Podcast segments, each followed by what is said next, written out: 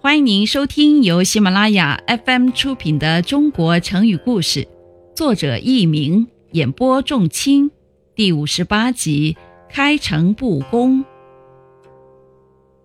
三国时，蜀汉的丞相诸葛亮是一个既有能力又有忠心的贤臣，得到皇帝刘备的重用。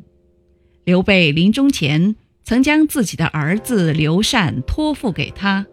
让他帮助刘禅治理天下，刘备甚至诚恳地留下遗言：如果刘禅不好好听你的话，做出危害国家的事，你就取而代之，自己做皇帝。诸葛亮非常感动，表示要好好的效忠少主刘禅。刘备死后，诸葛亮竭尽全力帮助刘禅治理国家。有人劝他自封为王。但他严厉地拒绝了。他对身边的人说：“我已经受先帝委托，担任了这么高的官职，如今讨伐曹魏又没什么成效，你们却要我加官进爵，这是不忠不义的事情啊！”听众朋友们，您正在收听的是由喜马拉雅 FM 出品的《中国成语故事》。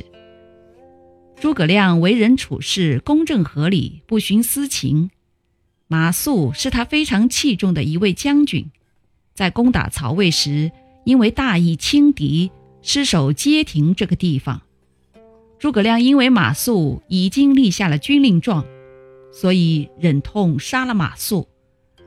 马谡临行前上书诸葛亮，说自己虽然死去，在九泉之下也没有怨恨。诸葛亮自己也为失守街亭主动承担责任，请求后主批准他由丞相降为右将军。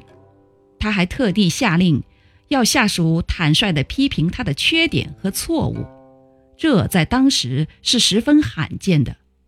所以后人在写史书时，就用“开诚心不公道”来形容这位贤臣。